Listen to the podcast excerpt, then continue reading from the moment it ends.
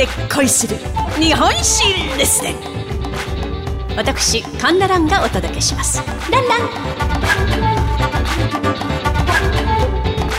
岸信介の巻前半。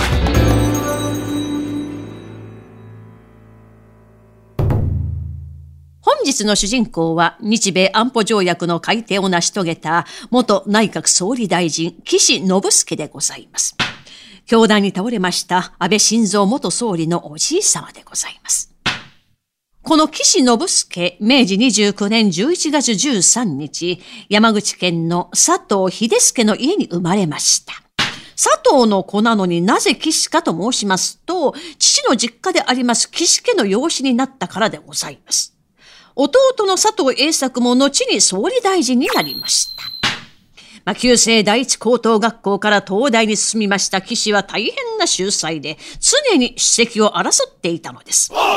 卒業後、エリートコースであります大蔵省や内務省ではなく、農商務省。まあ今の農林水産省と経済産業省を合わせたような役所ですが、ここに入ります。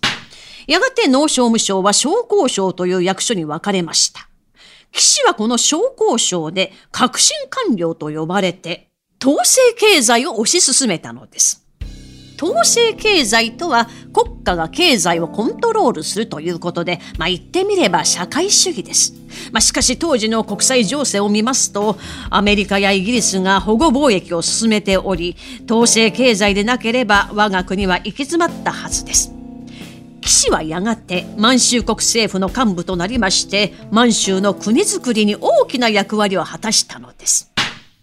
帰国しました岸は昇降時間を経まして東条秀樹内閣の商工大臣となりました。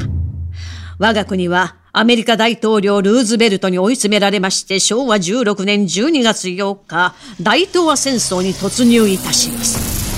商工省が軍需省という役所に統合されまして、岸は国務大臣、軍需次官という肩書きになりましたが、戦争の状況が悪くなりますと、東条総理と対立するようになるのです。岸は、サイパン島で決戦をして、もし敗れたら降伏するしかありません。と進言しますが、東条は、素人が作戦に口出しするなと譲りません。騎士に辞任するよう求めますが騎士は応じません。ある日、東条の側近であります陸軍東京憲兵隊長が騎士の大臣官邸に押しかけまして軍刀を見せ、なぜ総理に逆らうのか？と脅しました。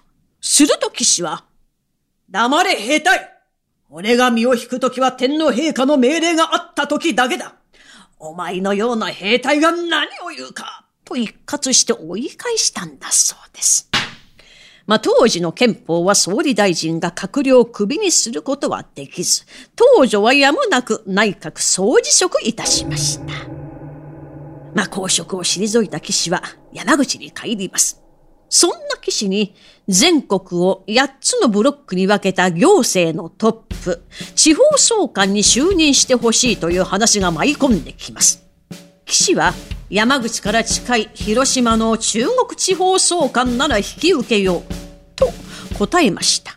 ところが土壇場になって広島県知事が中国地方総監に就任することになったのです。2ヶ月後、総監は原爆の犠牲になってしまいました。もし騎士が広島に赴任していたら同じ運命をたどっていたことでしょう。さて、昭和20年8月15日、我が国は戦争に敗れ、GHQ、連合国軍総司令部に占領されます。やがて、いわゆる永久戦犯容疑者の逮捕が始まり、山口にいた騎士にも逮捕の通告が届いたのです。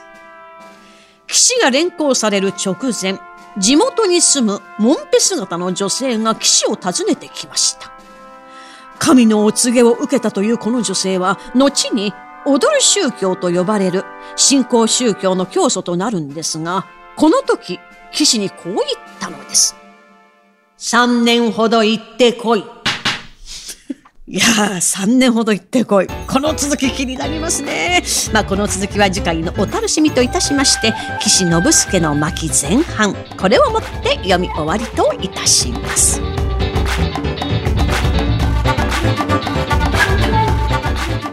お相手は私講談師神田蘭でございました。ランラン。